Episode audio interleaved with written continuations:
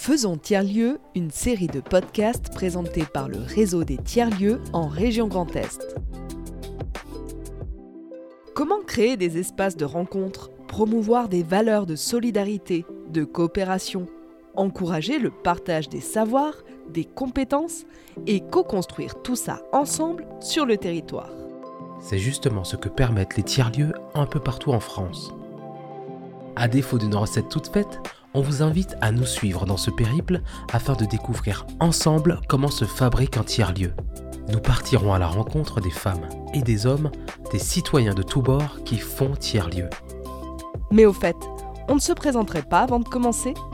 Alors moi c'est Eden, je travaille au Rucher Créatif, tiers-lieu dédié aux transitions sociétales à Troyes.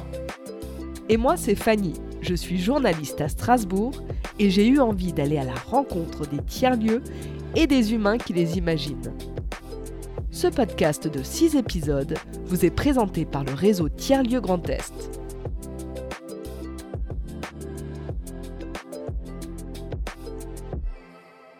Dans ce deuxième épisode, nous allons voir comment faire collectif dans un tiers-lieu. Qu'il y ait un groupe à l'origine ou non, un projet de tiers-lieu est toujours un travail collectif. Celui-ci va intégrer au fur et à mesure les personnes qui vont le co-construire. Habitants, associations locales, salariés, bénévoles, usagers. Comment organiser ce collectif, communiquer, prendre des décisions, cheminer ensemble et laisser les gens s'emparer de ce lieu? Trois personnes interviendront dans cet épisode. Lola Léandri et Florian Stadelman de Phare Citadelle à Strasbourg et Magali Maston du Rucher Créatif à Troyes. Ils partageront leur expérience et leurs réflexions sur cette question du faire collectif. Je suis donc euh, Magali euh, et je suis actuellement euh, coordinatrice du Rucher Créatif qui est un tiers-lieu situé à Troyes dans l'Aube. Voilà, et je suis coordinatrice avec comme sujet de prédilection la vie à l'intérieur du tiers-lieu, euh, tout ce qui est RH, euh, ressources humaines et la communication. Bah, faire collectif, euh, c'est faire ensemble avec les humains qui sont autour de nous. Ça m'évoque un fonctionnement finalement assez naturel. parce que c'est un fonctionnement, si on regarde bien, qu'on retrouve dans, dans la nature euh, de façon assez, assez classique. Je suis Lola Léandri et du coup je suis cofondatrice de Phare Citadelle à Strasbourg. Et Florian Sadelman, donc euh, cofondateur de Phare Citadelle à Strasbourg. Alors Phare Citadelle se situe sur une presqu'île euh, à Strasbourg, donc sur la presqu'île Citadelle, d'où son nom. Euh, une ancienne friche euh, du port autonome de Strasbourg. Donc c'est un ancien bâtiment de 2000 m2, euh, un ancien entrepôt du port autonome. C'est un collectif d'une vingtaine de personnes qui imaginent et travaillent sur ce lieu depuis trois ans. Tout a commencé avec un premier appel à projet pour une occupation temporaire de 4 mois sous forme de guinguette culturelle à l'été 2021. L'association, qui est devenue entre-temps une SKIC, Société coopérative d'intérêt collectif, a remporté le deuxième appel à projet en 2022 pour une occupation de trois ans. Faire collectif, c'est d'être euh, nous ensemble, de travailler ensemble et de pouvoir créer euh, dans cette espèce, où, je reprends ce que je disais, mais un univers des possibles, quoi.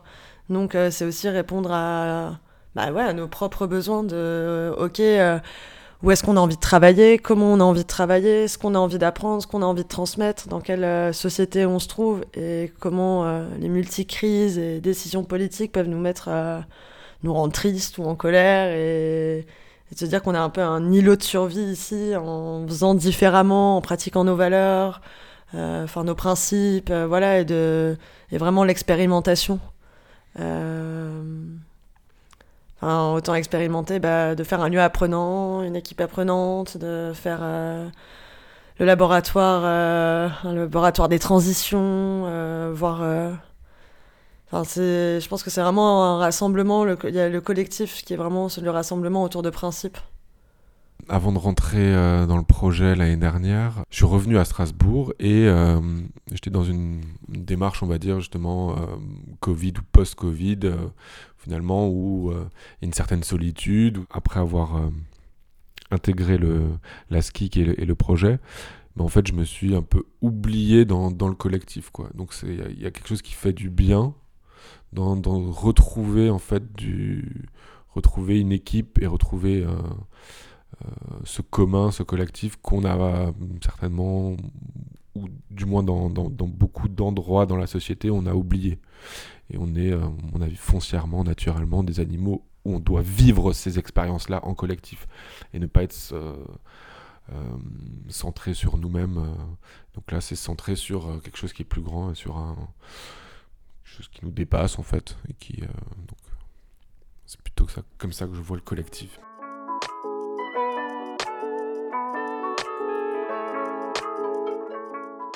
Le rucher créatif est un tiers-lieu dédié aux transformations sociétales créé en 2017. Il est animé par une équipe de 5 salariés et accueille une dizaine de résidents. On va dire que ça fait quand même 5-6 ans qu'on a un peu de recul et qu'on a des écrits, une, une analyse sur l'émergence des tiers-lieux et ce que les gens viennent y faire. Euh, et il me semble que c'est des lieux qui ont été identifiés par le public comme, comme des endroits où ils peuvent venir proposer des choses et parler assez librement et, et, où on les écoute.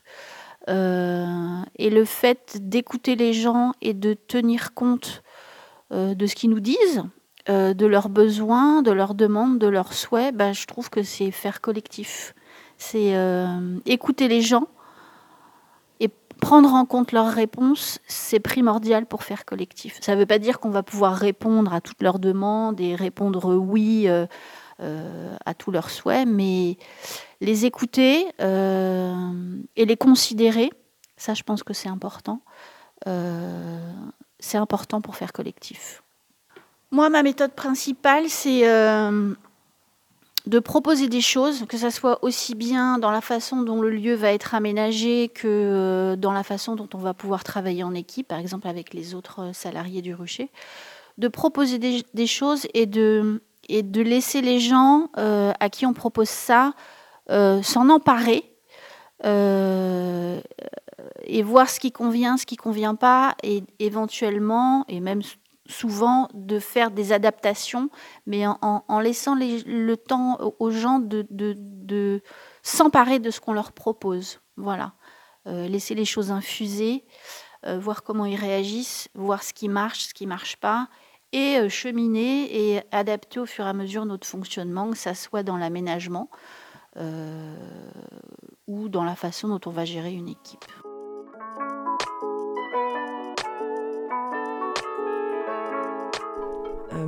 Bah, du coup, j'ai dit que je venais du milieu de la restauration, mais pas que. J'ai aussi fait une formation sur le travail en équipe, en fait, post-bac. Donc, euh, c'est une, pédagogie finlandaise euh, qui s'appelle Team Academy.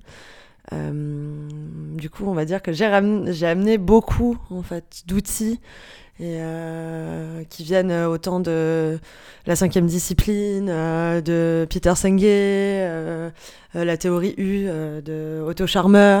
Enfin, il y a, beaucoup de lectures et de vidéos et d'autres choses pour pour voir en fait comment aussi faire naître ce futur émergent et comment la, la, systémie de nos modèles est à transformer et donc la manière dont on travaille ensemble. Et, euh, ouais, bah, c'est... je pourrais faire une liste d'outils, mais je sais pas si c'est le cadre. Mais ouais, pour moi, il y a vraiment de l'intelligence collective qui est euh, nécessaire. Hum, et donc tous les outils euh, qu'on connaît tous plus ou moins. du brainstorming, comment on fait une réunion, les règles du dialogue. bah ouais, comment on communique en fait les uns envers les autres, la suspension du jugement qui est très difficile, la place de l'ego, aussi. Et toujours dans la communication non violente, c'est la base. Mais bon, non, ça, ça marche bien.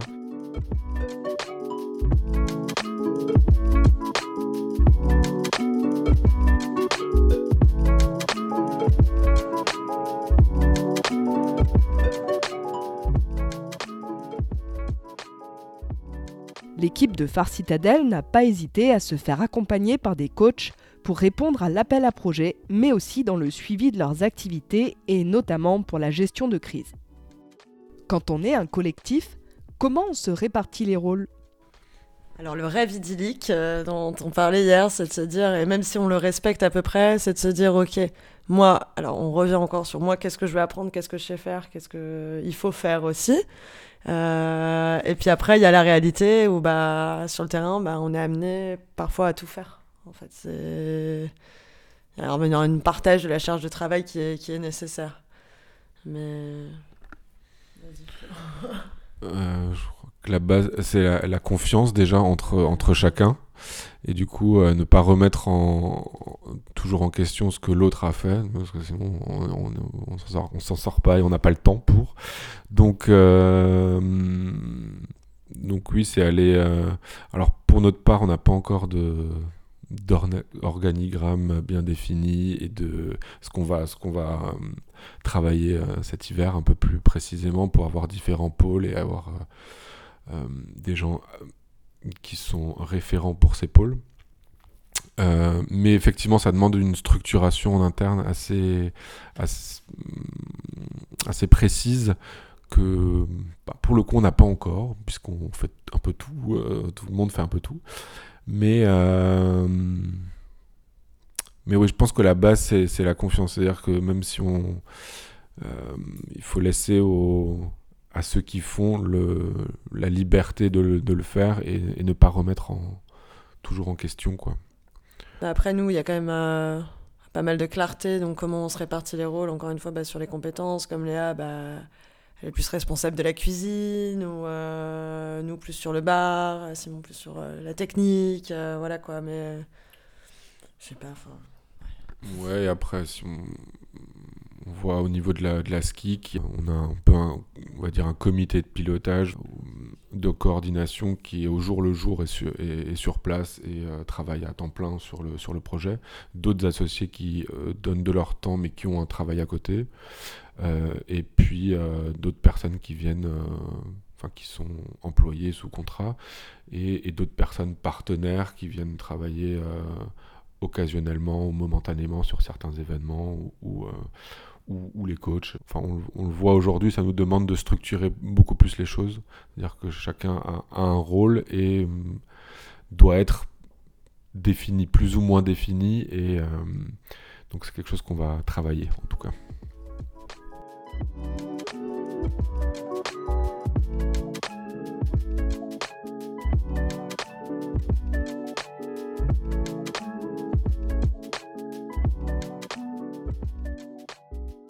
Et du côté du rucher créatif, comment l'équipe s'y prend-elle pour faire collectif et encourager les collaborations?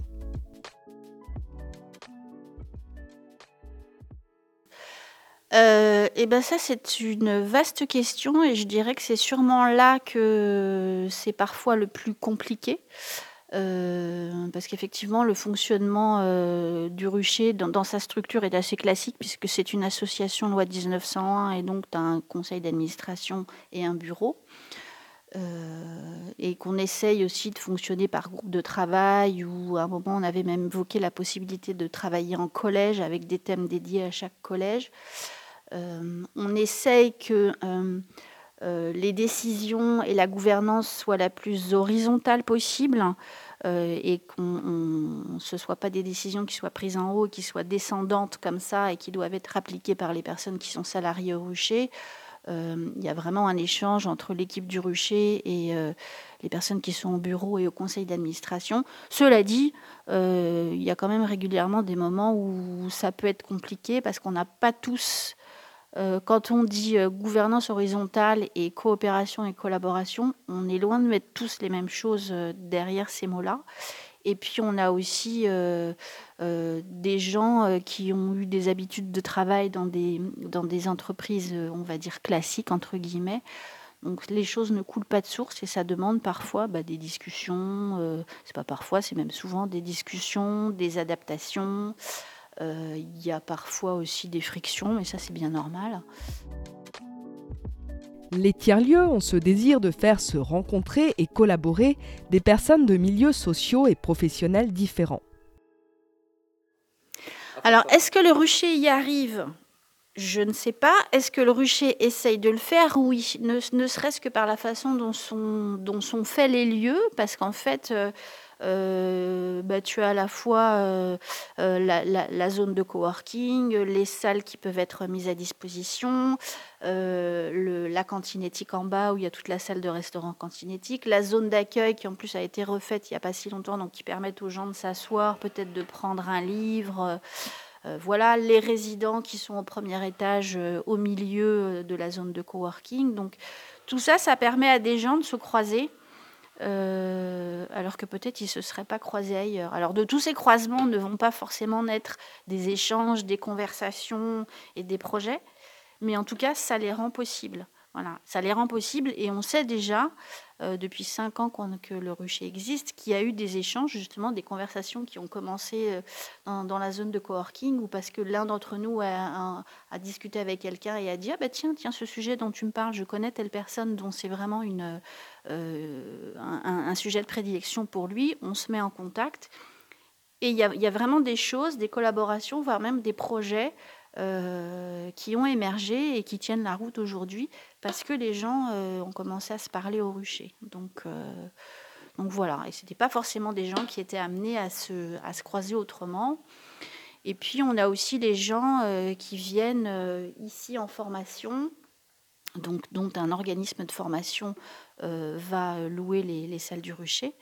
Euh, et ben, tous ces gens qui viennent en formation ne sont pas forcément peut-être des personnes qui auraient poussé par elles-mêmes les portes du rucher, et elles suivent leur formation au sein du rucher. Donc, eh ben, du coup, elles se baladent dans le rucher, elles voient les résidents, elles voient l'espace cantinétique, elles voient les personnes qui sont en coworking, et de tout ça euh, peut naître des interactions.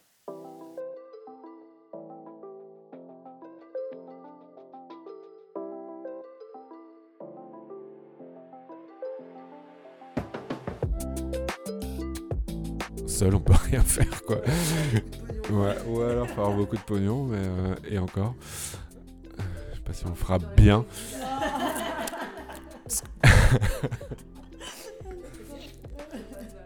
que le plus important, en fait, c'est le collectif, enfin, c'est l'humain, quoi. Donc, c'est le plus important, c'est les relations, euh, les relations que tu crées, non seulement avec, avec l'équipe, l'équipe qui a créé le lieu, mais aussi l'équipe qui travaille, parce qu'on a une autre équipe, enfin une équipe qui a travaillé cet été qui n'était pas forcément en amont du projet. Et ensuite avec euh, les usagers en fait du tiers-lieu.